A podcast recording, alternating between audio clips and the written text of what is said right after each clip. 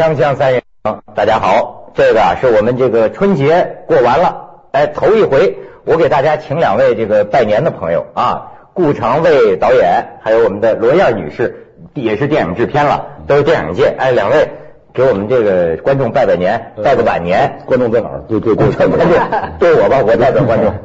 这个拜拜年了，拜拜拜晚年。你把我当菩萨呢？观众就是菩萨。哎呦，还谁说他不会说话？是菩萨了。你谁说他不会说话？来罗燕呢？啊，给大家拜个晚年啊！我呢，呃，很高兴呢，今天跟窦文涛在一块儿 啊，过年嘛，挺喜庆，还穿个红衣服。那当然，那当然，咱们而且而且今天咱们这个话头，从他的这个电影，我觉得是个特别好的意头，《立春》。是立春，咱们俩一块儿去看的，嗯，对吧？当然，这个电影正式出来，大概要得到今年六六月份吧，六月份了啊。立春，听说那天有一人看了这个电影之后说，哎，这个女主角怎么有点像蒋雯丽呢？就是蒋雯丽，哎呦，把自己形象摧残的可真够呛。对，那是好像是王朔啊，他呃，当时他说这话的时候，文丽也在旁边呢，嗯，然后文丽就觉得纳闷，说说说他当时觉得是在开是在开玩笑啊。但是后来他确实是他觉得这个这个跟他本人跟跟跟文丽本人的这个这个平时的那些那些形象区别挺大。哎，就是一个就感觉我们有时候见到的那种比较粗粗胖，哎对牙呀，反正就是一个长得丑丑的这么一个在内地啊比较闭塞的一个小城市里的这么一个普通人。普通人。其实生活里啊，我们看了之后，好多人就觉得生活里啊都有这样的人。是。他们就就喜欢这个美声唱法，喜欢唱歌剧，意大利的那个，所以在这个周围人当中啊，特别的格格不入，格格不入就遭遇一系列的这种命运了。那精神追求吧，应该这么讲。我觉得主要还是精神追求，嗯，就是普通人每个人都有一些，嗯，个人有个人喜好嘛，有的人喜欢唱歌，有人喜欢跳舞，嗯，我就认识一个女孩，呃，都去美国了，呃，念文啊念理科的。爱跳芭蕾舞，嗯，绝了，就是爱跳芭蕾舞。一到美国好，就就学校那舞蹈团什么都参加上了，然后最后到现在还在跳，业余什么的演演出，经常送票给我去看。刚才罗燕还问呢，就说你拍这么一个人物啊，心怀梦想，跟环境那么冲突，这么拧巴的这么一个人物，是不是跟你自己青春时代类似的经验有关系？呃，其实不一定跟青春时代有关，我觉得就跟我现在的经历都有关系，跟我现在的感受都有关系。就是呃，因为我自己不属于那种就是怀揣着无限的理想梦想的人，所以我就特别的羡慕。不算怀揣理想，我这个说实话不是，我就特别羡慕那些，你知道那个每天有好多那种花儿一样的想法从 蹦出来哈，然后为了自己想法去。实现去执着去疯狂去，你觉得那种不是一切。对我我我真的我每次就生活中也能常常遇到这样的人，呃，是我自己觉得特别感动的，因为我其实人有时候做作品常常是为了去弥补，去你说一个是跟自己的交流，一个是弥补自己的一种叫什么缺憾啊。嗯，其实我觉得这些人物其实会让平常的生活变得更精彩。你想生活中要没有那些艺术，没有这些喜欢艺术，就是如果愿意把自己生活装点的更别致一点的人，可能生活会更更平庸，我觉得更平淡了。可是就就他们个人来说，这个命啊是特别惨的。你像这样的人，我看这电影，我一下想起我们石家庄也有一个，我还认识。这人呢，原来是我爸他们厂的，就是学画画。我现在还记得，他这痴迷到什么程度啊？跟所有这个城市里听说画画画的好的人学画画，整天旷工啊！而且什么时候见他都是大街上过路人，谁谁叫哎，我给你画个像，嗯，就这么画画。然后到前些年，我又听说到最后厂里也不要的这样的人，周围觉得你这太奇怪了，这种人性格也也很怪。然后呢，娶不着老婆，娶了个老婆呢，还是个精神病，就跑了。这老婆有一天不见了，但是留下一个女儿。等这女儿长大点呢，也是个不正常的。哦，哎呦，住在那个破房子里，然后说是市领导还去看望过，你知道吗？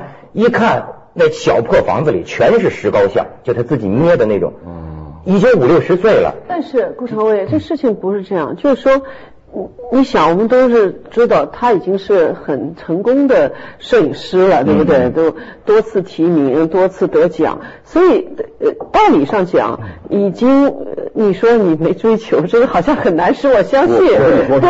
这这对不上，反正你可以完全不做导演，都没追求，对不对？好像这个你让我解释一下啊，我只是不傻，但是我确实不是那个多有追求的，比如说画画哈，就是。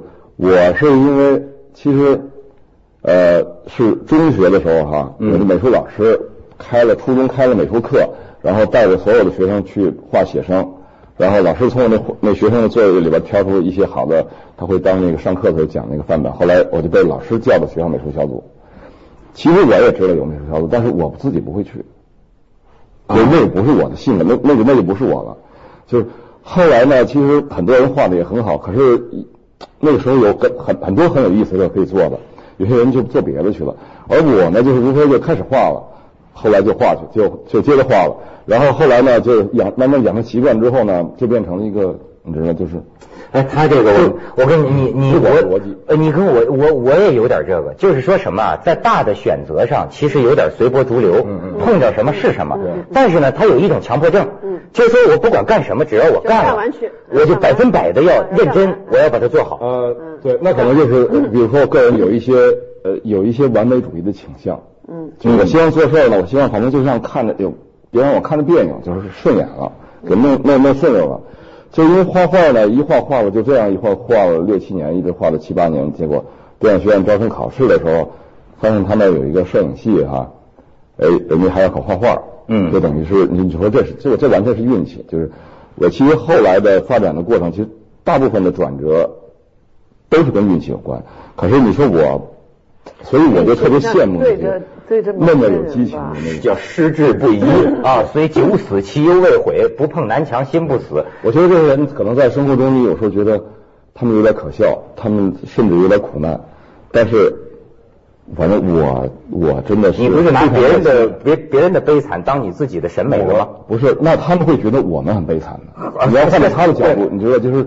人判断的时候，人都会有自己的角度。从我的审美，我觉得不值得做，但是有人就觉得值得做。所以价值观虽然它有一个社会的总体价值观，但是还有每个人的还有一些对小的不同。我觉得这样的有点道理哈，有点道理。咱们先去一下广告，锵锵三人行广告之后见。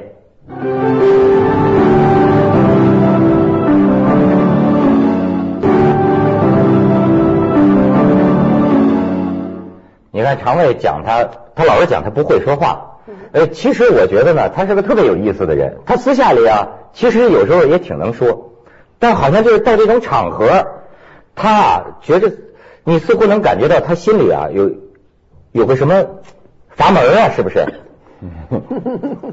呃，有一个，对我觉得有些，我有时候说着说的时候，我老想，哎，这这话是不是就别说了？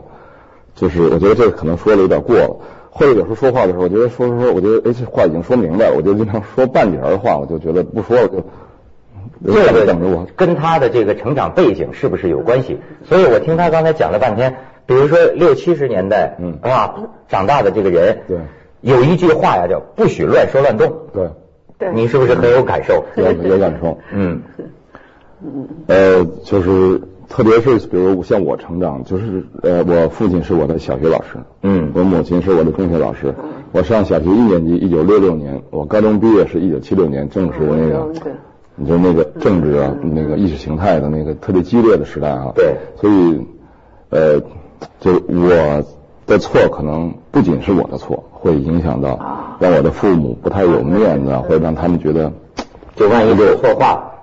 嗯，刚才或者是错，你说小孩嘛，反正嗯啊，就惹麻烦嘛。对，呃，其实我就比如说像我，我能理解，但是呢，就是要说这个情况，我觉得人人的很多个性跟人成长，特别是比如说青少年、少年儿童时期的那些环境特别有关系。我觉得像文文，你看他的个性特别。自自由自在，而 且特别心地，而且想就是想得了说得了，我觉得我我都特特羡慕。他。你看，这就是说茶学是茶根儿啊，他就是有点贵族，没。落贵族，没落贵族。那对对，我是因为跟我外公外婆长大嘛，那那因为我不是他们的孩子嘛，所以呢，他相对来说就不能，好像不是他的，所以他不能够管的像他自己的小孩那么紧密，他自己觉得不好意思，嗯，可能他而且揣摩，万一他的父母会怎么管，所以他相对给你很大的自由余地。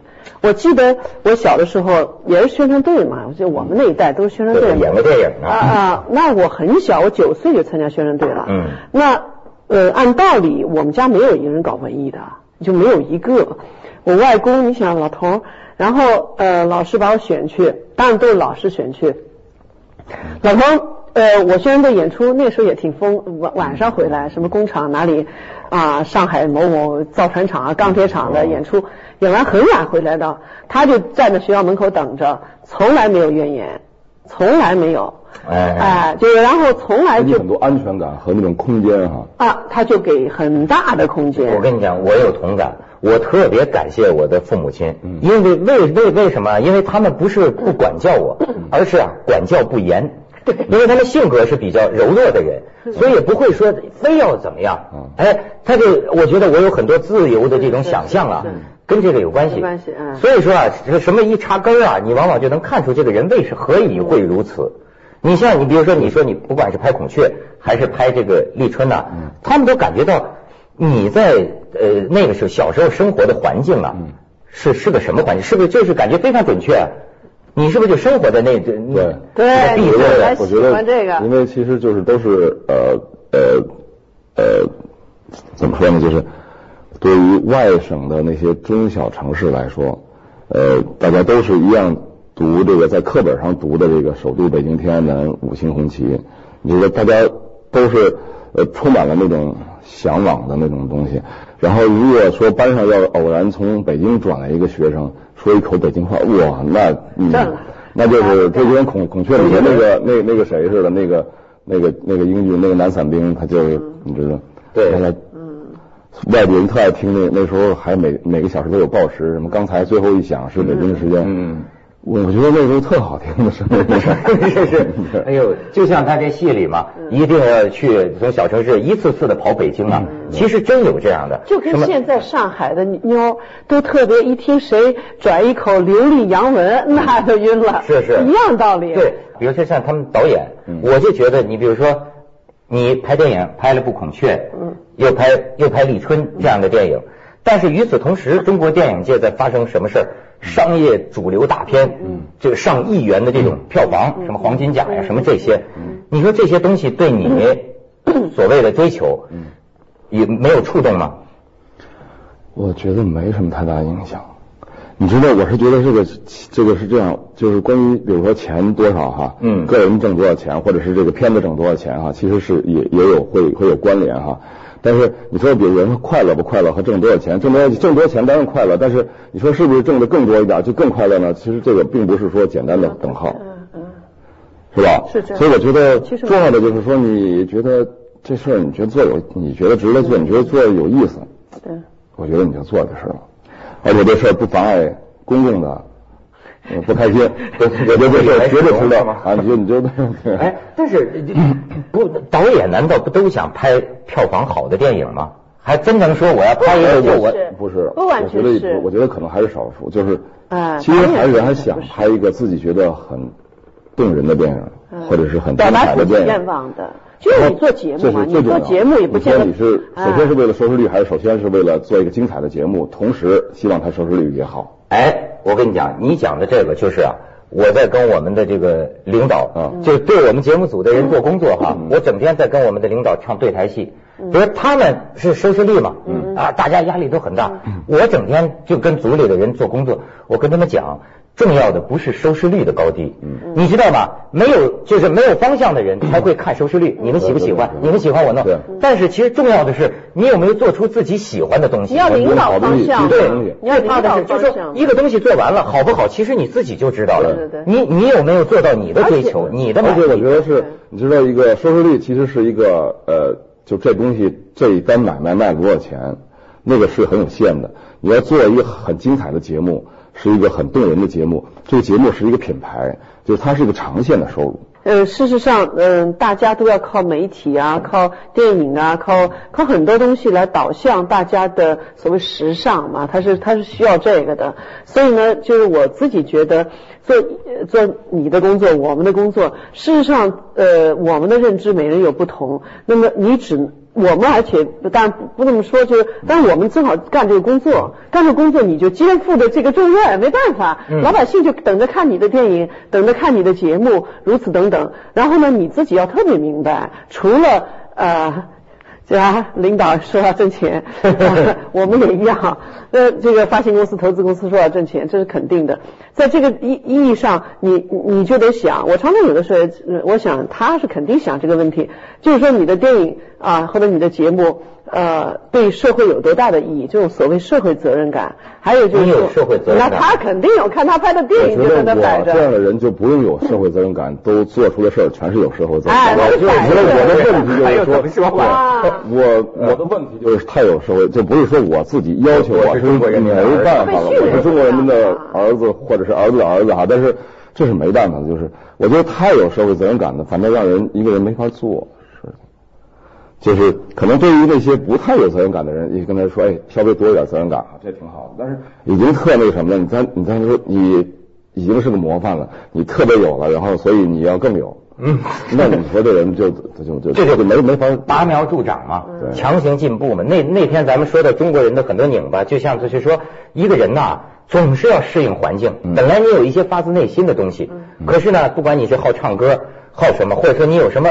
不同的意见，你总需要强迫被环境强迫，我要改变我，我要改变我，老这么弄就真变成强迫症、精神病了。就是肠胃，你看有时候眼神儿，真开始这是吗？不是不是，我就说这个真是，你比如说像这个呃，像这个像最近这些年特流行的卡拉 OK，其实你说它也无非就是一个类似于酒吧的一个地方，大家喝酒聊天的。但是因为有那些卡拉 OK 这种方式。每个人唱歌，不管好听不好听，他还是一种你知道，跟他的生活状态不一样，他找到了一种艺术的交流，嗯，然后一种表达自己情感情绪的一种渠道哈。而且我觉得，你觉得就是他其实是一个很就是既是一个喝酒酒场上的事儿，也可能这个酒场也是个商场，但是同时呢，他又跟这个艺术啊，跟人的情感啊，跟人的交流建立了，就是嗯嗯，我觉得是一个特别好的。所以这东西变成现在这么大众的一个一个一个一个一个，这看出了肠胃最近的喜好是吗？至少比那个，比如说在那个餐馆里边哈，然后吃完了饭就接着喝酒啊，喝上好几个小时，弄的那个餐馆里，你知道那白酒喝多了那个味儿啊，那个你知道那个状态，其实我觉得那还不如你你唱唱歌呢。哎，你看你别看肠胃这么好像沉默寡言的唱歌。香水有毒，菊花台人唱的好着呢。咱们去一下广告。香水我都不会唱。锵锵三人行，广告之后见。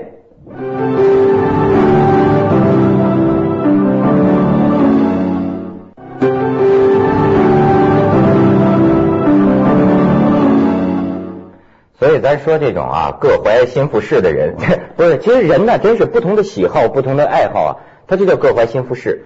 我咱刚才聊的呀，让我想起一句话，就是当第一有什么意思？得当唯一。现在就是太缺少这，这太难了。这两个其实区别挺大的。这个没有第一，马上就有第二，啊，不是第二，就马上就有另另外一个第一，就就会超过，就超过，很快，嗯，这很快。而且呢，这个第一就意味着大家都得在一条道上，一个标准下衡量。你比如说商业大片，咱看挣多少钱，这就分出第一、第二了。